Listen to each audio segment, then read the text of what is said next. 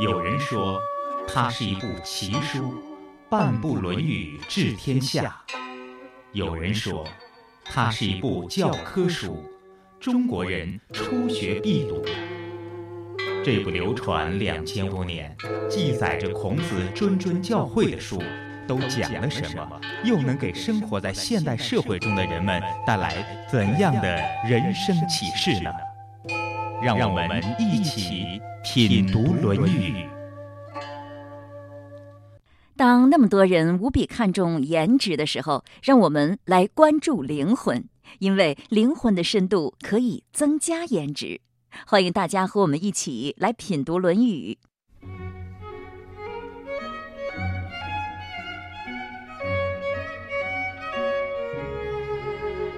前几天，一位实习生翻着我办公桌上一份繁体竖排版的《论语》讲义，满眼的惊诧，说：“哦天，这是什么书？太古老了！”惊愕的表情就像进入了时光隧道，仿佛见到了另一个世界的什么东西。偶尔在电梯中碰到久违的同事，问我现在做什么节目，我说做《论语》。对方一脸嬉笑调侃的样子，似乎在告诉我，在他的心目中，那是一个与现代格格不入的老古董，甚至带着浓浓的古墓气息。当然，老夫子若是在天有知，对此事绝无计较的，就仿佛一个大人面对一个蹒跚学步的孩子。你不了解他没关系，但他一直都认得你，知道你，看穿了你，并一直都愿意保护你。只要你需要他，他就会帮助你，因为他无所不能，有求必应，比阿里巴巴的宝库更富有，比阿拉丁的神灯更神奇。《论语》到底能够带给我们些什么？首先，还是来听听《论语》爱好者大虎谈《论语》。年轻人面对择业的困惑该怎么办？啊，就说有些时候面临很多选择啊，有的比较安逸，但是。机会、发展、前途、前途不大。另一份工作呢，比较艰苦，比较辛苦，嗯，但是呢，发展的机会比较大。往往他们就迷惑了啊，不知道怎么处理了。那你怎么说？那么在这些在这些大方向上呢，他就很纠结。他完全可以在这个安逸的工作岗位上啊，就这样一直下去，也很舒服。但是呢，另一份工作呢，很辛苦、很艰苦，但是发展的潜力比较大。呃，待遇将来也会更好。那我肯定是鼓励他选择第二种啊，先难而后获嘛。哎，不要先考虑安不安逸。年轻人，你要先经历磨难啊，先去付出，不要怕困难，不要满足于现在安逸的生活。我总是用《论语》里面的话啊，一句一两句就解决掉了啊。你比如说，君子先难而后获，啊，就是要先经历磨难，先要付出，然后才可能有收获，才可能有回报。你不要先想着有多少好处，有多少回报，再去考虑怎么去工作。你那样就本末倒置了，就容易产生困惑。只要你想着好付出一定会有回报，我先付出，我先把我自己应该做的做好就够了，不要想后面的东西啊。为人谋而不忠乎？你这样就迎刃而解了。他接受你的建议了吗？哎，我就用这一句话，他就明白了，他就果断的做出了自己的选择，和我这个是一样的。迈出了一个新的台阶，实际干的怎么样呢？啊，越来越好啊，还是更不行了？那肯定是越来越好啊！原来他是管一个小的区域，比较安逸，也比较稳定了。那么后来又接了更大的这个担子，现在做大区的经理嘛，那肯定是待遇也更高了，能力也得到了锻炼。哎，对，能力也提高了，啊，历练也丰富了。所以不要先贪图眼前的享受，年轻人其实这时候是特别有能力承担一些压力和困难的。在最有能力的时候，你应当学会面对困难、解决困难，而后就可以增加很多的资本。这样，我觉得会对未来的生活、工作创造很多更好的条件的。自己有资本了，有能力了，我觉得这是一个很好的机会。可能很多人看不到这一点。所以，《论语》上有一句话叫“无欲速，无见小利；欲速则不达，见小利则大事不成。”说的多么经典，多么精辟啊！欲速则不达，见小利则大事不成。所以不要过分的求快，看眼前的利益。对，不要过分的求快求钱，要看长远，着手于未来。这个远，很多人他不容易看到。找对象，你说丈母娘那还得看这个孩子现在的工作怎么样，他还看你未来的前途怎么样。其实更应该看的不是他现在的工作单位，这只是一个参考。更多的，我觉得应该看能力，他的这种态度，他的人生观，他的价值观和他的努力，这是最重要的。看他的品德。对对，这是最重要的。他最有能力，他品德不好，将来肯定会出问题啊。对，是。《论语》可用来修身，可用来择业，还可用来干一番大事业。我们的国家主席习近平对《论语》就颇为熟悉。下面我们就从一句话谈起，看看《论语》在当今治国理政中的妙用。今日专家，山东财经大学王卫教授。王卫，山东财经大学教授，硕士研究生导师。多年致力于《论语》的研究和传播工作，著有《身边的论语》《四言论语》《论语人物类编》等书。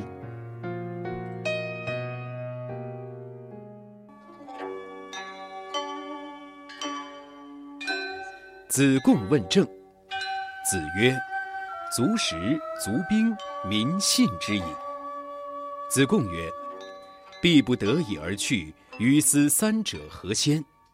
曰：去兵。子贡曰：必不得已而去。于斯二者何先？曰：去时。自古皆有死，民无信不立。有一次，端木赐问政，就是子贡呢向孔老夫子问，他这么问的，叫子贡问政。老夫子啊，这个国家应当怎么治理啊？子曰：“足食足兵，民信之矣。”哎呦，端木赐啊，你要说谈到国家治理的话，大概就是三个方面。第一个，足食，这个国家来讲没有粮食不行，要是粮食让它丰厚；足兵，要有强大的军队；第三，民信之矣。老百姓呢，要对这个当政者要信服、信任。端木赐这个人啊，可不好对付。要一般的学生啊，就知道了。哦，老师，我记住了，不就是足食、足兵、民信之矣八个字？端木赐这种学生很难对付。端木赐呢，这么讲：逼不得已而去，一思三者何先？足食、足兵、民信之矣。都很重要，但是这三个当中，如果是逼不得已而去，于是三者和谐。要去一个的话，先去什么？题就有点难啊！你说国家没有军队行吗？不行。没有粮食行吗？不行。没有老百姓的信任行吗？不行。如果一般的人就没法回答了。你别给我提这种难题，都得都都重要。但是孔老夫子说，去兵。如果这三者实在不行的话，军队先不养活了，还有粮食和老百姓的信任，孔老夫子觉得比军队还重要。端木赐又又来了一句：“逼不得已而去，于斯两者何先？”逼不得已去的情况下，这两者去哪个？同志们，一个是老百姓的信任，一个是粮食。粮食去了不饿死人吗？这还行吗？老百姓的群人去了以后也不好弄啊！呃，你讲讲，逼不得已而去，于是两者和谐。孔老夫子说：“去时，粮食都可以不要，剩下了什么呢？剩下了一个信字，剩下了一个老百姓的信字。那么也就是说，治理国家来讲，三个最重要的事情：军队、粮食和老百姓的信任。”这就是孔老夫子在回答端木赐的时候讲到了治理国家最重要的三个问题。我为什么讲这段话？同志们，大家回想一下，习近平总书记就任总书记、就任我们国家最高领导人以来，实际上是沿着孔老夫子的这个思路在做的。那么就任总书记不久，召开了政治局的会议，通过了政治局的八项规定。啊，当然，后来这个八项规定呢，越来越深入啊，越来越细致，从中央政治局一直到下面，八项规定如雷贯耳。同志们，八项规定的实质是什么？抓老百姓的信任。一抓以后啊，老百姓对这个新的中央领导集体啊欢欣鼓舞，奔走相告，觉得抓到点子上去了，抓老百姓的信任。那么，习近平总书记呢，到山东来视察过，来视察的时候啊，就到了山东省农科院，接见了两个专家，其中一个是我的一个朋友，叫王玉芬。那么，习近平总书记收到农科院的专家，收到山东省委的领导，就讲了一句话，说中国人一定要把饭碗端在中国人自己手里，粮食这个问题很重要。习近平说：“中国人一定要把粮食抓在自己的手里，饭碗要端在中国人自己手里。”同志们，这个话说得很清楚。为什么习总书记这么讲？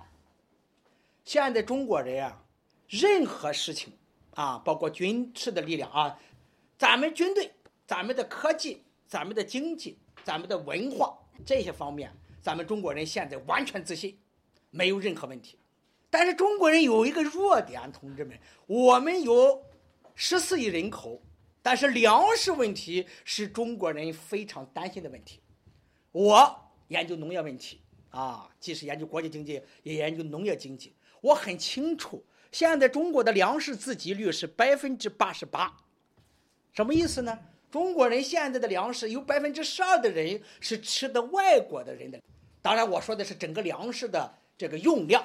啊，不是口粮问题，就说现在中国人进口的粮食，外国人要有五亿亩的耕地来生产中国人进口的粮食，才满足了中国人现在的粮食需求。中国人就一个软肋，现在习近平同志就担心的一个问题，就是外国鬼子卡中国人的粮食问题。如果外国人别的不卡，一卡中国的粮食，中国就很麻烦。但是这粮食这个东西啊，可不是吹气球啊，同志们一吹就来了。这玩意有个生产周期啊，当你发现粮食没有的时候再弄，还得一年过去。所以这个问题是很麻烦的。有百分之八十八的自给率，还有百分之十二的是从国外进口的粮食啊。韩俊，那么就是国务院研究中心的副主任啊，现在呢这个中央领导财经领导小组的副组长，他是我的师兄。他讲过，中国人最担心的问题就是外国人在中国的粮食问题上做文章。同志们，百分之十二的人是多少？算一算，就是一亿多人口啊！在中国来讲，就是一亿多人口的人，如果这些人粮食问题解决不了，那个你不用别的弄你，就这个粮食问题就自乱。所以，习近平同志专门强调粮食问题。第三呢，大家就更清楚了啊。习总书记呢，在东海、在南海，现在呢，在钓鱼岛问题上啊，包括在黄岩岛问题上，态度都很坚决。那么这个坚决呢，就是强军，就是一个强大的军队。所以，当民心解决完了以后，首先就强调粮食问题。粮食问题解决以后，解决军队的问题。啊，中国的七大军区搞成五大战区。啊，中国军军委的四总部搞成了军委的现在的这个总参谋部，从整个军队上进行改革。如果读《论语》的话，你读完了，知道孔老夫子和子贡那段问话，再回想回想习近平总书记的这个一系列治国的理念和治国理政的思路，那么是从《论语》当中吸取了很多智慧的。习近平总书记呢，曾经到孔子的研究院。啊，去视察过，讲了七十分钟的话。那么后来我看了一下讲话的记录稿，引用《云语》的原文，就引用了四十多段原文。那么习近平总书记呢，对这个《论语》啊是特别特别熟悉的。不仅仅是习总书记啊，还刚才我提到了张玉燕，还有温家宝总理。同志们，凡是中国的最高领导人，啊，在中国这个土地上。不读《论语》的很少。那么日本的首相，哪一个首相对《论语》都特别熟？啊，你包括安倍晋三，啊，你包括原来的小渊惠三，你问问日本的首相，你说你懂《论语》吧？他就笑话你，他说我不懂《论语》，我怎么当首相呢？所以日本来讲，这个《论语》啊，它是一个非常普及的东西。那么中国的北宋的宰相叫赵普讲过半部《论语》治天下。其实赵普讲半部《论语》助先君夺天下，半部《论语》又助君治天下。当时赵普讲了两句话：第一，我是靠半部《论语》帮助宣君夺了天下；我又靠这半部《论语》帮助你治了天下。同志们，但是后来的统治者也好，就讲的夺天下这个事啊，最好不讲。那么还是讲治天下吧。所以我们知道了半部《论语》治天下，但是我们不知道半部《论语》夺天下。现在话说回来了，为什么半部《论语》能够夺天下？为什么半部《论语》能够治天下？这里边没有人来回答这个问题。但是研究《论语》来讲，你就要回答这个问题。那么作为一个领导者来讲，同志们要想治理好这个单位，最重要的是民心工程。那么民心工程呢，有一个非常重要的问题，就是别人要信你。当你别人信你的时候，你怎么弄都好弄；但是别人不信你的时候，你说什么都不用。《论语》当中有一句话叫“信而后劳其民”。那么子夏讲：“君子信而后劳其民，不信则以为利己也；信而后见，不信则以为谤己也。”说，作为领导者来讲，最重要的是抓一个信的工程，就是我说啥你信啥，我知道哪里你打到哪里，你向我看齐。那么这就是领导者最高的一种管理智慧。同志们，得民心者得天下也。那么《论语》当中呢，孔老夫子专门研究作为一个领导者如何来取得下属的信任。那么，孔老夫子研究了为政的道、为政的术、为政的修养和为政的忌讳。换句话说，做官，同志们是有做官的道的；做领导要有道，做领导还有术。啊，你就是没有办法，没有点子啊，遇到问题你就是解决不了。你说你这个领导干什么？所以做领导既有道又有术。另外，做领导还要有做领导的忌讳，就是做领导有些事情，同志们是不能碰的，这是高压线，你碰了以后就完蛋。我就不信，我就碰碰，你碰碰试试，领导也做不成了。昨日还是座上宾，今日成了阶下囚了，这种例子太多了。作为领导来讲，还要有为政的修养。所以在《论语》当中呢，关于为政的道。为政的术，为政的忌讳，还有为政的修养有很多。这首完整的所谓《修处为政歌》，啊，我从头来读一遍：学思行改约，仁术礼惠乐，孝悌忠信义，富富阴阳和。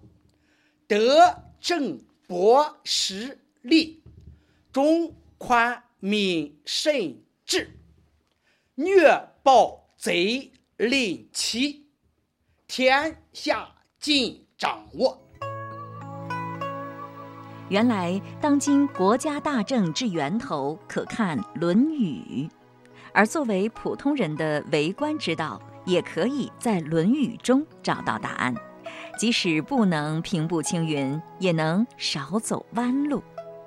前几天和一个正值妙龄的十七八岁的小姑娘聊天我对她说：“我呢，应该向你学习一些时尚的东西，不学就落伍了。你呢，应该学学像《论语》这样的一些古代的东西，这样可以帮助你建立正确的见解，还可以帮你写好作文。”作为这个小姑娘的妈妈，我当然忘不了急功近利，处处点题。她瞪着一双滴溜溜乱转的小眼睛，信心满满的说：“其实《论语》中的那些东西，在其他地方也能学到，比如其他各种书籍，或者自己也能不断总结呀。”看着他神气十足、不知天高地厚的样子，我想起了《论语》中的一句话：“生而知之者上也，学而知之者次也。”困而学之，又其次也；困而不学，民思为下矣。孔子说，有的人天分极高，很容易就能领悟真知了；有的呢，通过努力学习而领悟；有的是遇到了困难再去学习。末等的人，就是遇到挫折困难也不知道学习。希望这位小姑娘在遇到困难之后，会主动的去学习。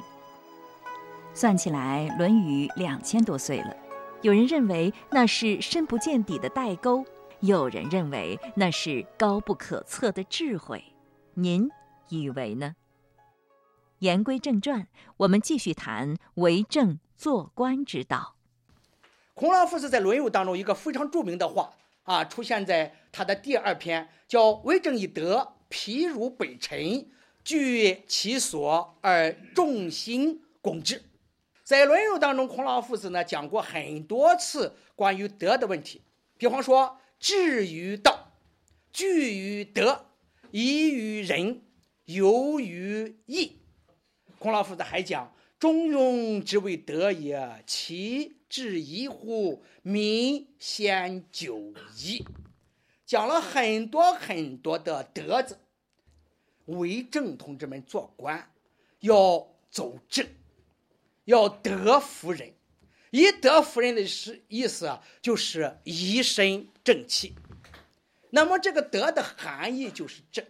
孔老夫子说：“那么做官没有别的，你就是正正派派的来做这个官啊。”说有的人说不对嘛，做官要学习权术吗？没有权术怎么来做这个官？同志们，那么在小道上是权术，但是在大道上必须是正，因为只有正才有可能取得下属还有你部下的信任。如果你本身不正，那么你想取得下属的信任是很难的。所以我们服一个领导啊，往往是因为哎呦这个人特别正。我服他。如果说这个人不正，一般你是不服他的。所以孔老夫子在《论语》当中强调德字。第二一个，在《论语》当中，孔老夫子强调更直接的讲，就是正字。其身正，不令而行；其身不正，虽令不行。啊，就是作为领导者来讲，那么自己非常正，那么别人就会按照你说的去做。或者是跟着你做，哈，你当面说一套，背后做一套，别人呢大概就不信你的，不信你的以后呢，你就没有什么权威，你也没有什么吸引力，这叫德正。这两点来讲啊，德也好，正也好，孔老夫子非常明白，惠则足以使人。这段话呢是子张在为孔老夫子为政的时候，孔老夫子讲的一段话。子张问仁，子曰。能行吾者于天下，可以为人矣。请问之曰：公宽信敏惠。公则不污，宽则得众，信则人人言，民则有功，惠则足以食人。啊，子张就问啊，老师啊，这个做仁政来讲，应当注意些什么呀？孔老夫子说，推行仁政，注意五个方面。叫公宽信民惠。第一，你要恭敬；第二，你要宽厚；第三，你要说话算数；第四，你要勤勉；第五，你要会，你要学会实惠。如果你做一个领导者，你不实惠的话，你对别人没有帮助的话，那么你这前面这些工作白做了。同志们，有一次啊，子贡就问，子贡就是问这个什么是人啊？啊，孔老夫子就回答了。啊，夫仁者，积于利而利人，积于达而达人，能进取皮，可谓人之方也已。什么是人啊？这个人很简单啊，就是你自己想立起来吗？你叫别人一块立起来。你自己想发达吗？你叫别人一块发达。就在这附近啊，有一个马芳教授，啊，马芳呢跟我是好友。这个马房呢，专门讲什么呢？讲股权激励。什么叫股权激励呢？同志们，股权激励就是《论语》版的“己欲立而立人，己欲达而达人”。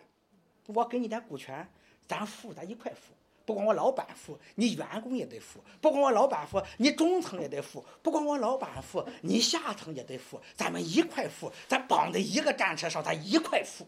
这就是股权激励的含义。同志们，真正的股权激励的思想来自哪？来自孔老夫子的思想：己有利而利人，己有达而达人。这是关于讲的这个作为德政啊博识问题。这就是为政的道。为政的道是什么？第一个走正路，第二个正派，第三个想着别人。你就记住一句话：你说我很正，我很有德，我就是不想着你。同志们，是这个，你那是假为政。所以为政的道，你就记住，德也好，正也好，但是你最终落实在会上。同志们，不论做什么。啊，你不管打什么旗号也好，喊什么口号也好，跟了你干了几年以后也干穷。你再弄上三年，别人说嗨，那个人是个嘴子，你可别信他的。嗯，算了吧。啊，无论你怎么说什么做什么，你对别人没有恩惠和实惠，你最终的结果是失败的。你记住，这是一个颠扑不破的真理。这就是为政的道。所以毛泽东主席啊有句话叫“全心全意的为人民服务”。毛主席真正掌握了这个利人和达人的真谛。毛泽东主席啊熟读《论语》，毛主席这个《论语》特别熟。毛主席在三十岁之前的写的文章，张口就是《论语》，闭口就是《论语》，并且毛主席这个《论语》呢随手拈来啊，只在船上曰：“逝者如斯夫。”不舍昼夜，直接把《论语》啪就放在自己诗里，这个很清楚。毛主席给他的两个女儿起名，一个叫李敏，一个叫李讷。君子喻讷于言而敏于行。毛泽东主席对《论语》特别熟。毛泽东主席有一句话叫“全心全意的为人民服务”，这是我们共产党人的宗旨。同志们，我都全心全意为你服务了，你还不拥护我吗？毛主席没说这句话，同志们，当然你全心全意为俺服务，俺就得想着你，全心全意为人民服务的后面的意思，你要拥护中国共产党的领导。我都全心全意为你服务，你还不拥护我的领导，你有良心吗？你好意思的吧？同志们，这就是核心问题。伟大领袖毛主席啊，充满了智慧，这就是智慧的一个表现。所以，我们共产党为什么这么高的威信？就是因为我们的宗旨就是全心全意为人民服务，啊，这是一个非常非常重要核心的问题。这就是为政的道。毛泽东主席是很明白这个为政的道的，邓小平同志是非常明白这个为政的道的。不过，人采取的办法不一样。毛泽东采用的打土豪分田地，邓小平采用的改革开放是一部分人先富起来，贫穷不是社会主义。当这个一部分人富起来以后，带动所有的人富起来，走共同富裕的道路。当然，那么你就得感激他。这就是惠泽足以识人的一个典型的例子。说到这里，为政之奥妙已道出了几分。不过，要想善加运用，还得在个人修养上好好下功夫，这才是为政之本。否则，再好的方法，若不出于本心，就是伎俩，就是伪善，终为下矣。听众朋友，今天的节目就是这样了。品读《论语》已经上载山东经济广播手机客户端，欢迎大家在经典栏目当中查找收听。你也可以在荔枝 FM 或者是喜马拉雅 FM 查找到品读《论语》的往期节目。下周日同一时间再会。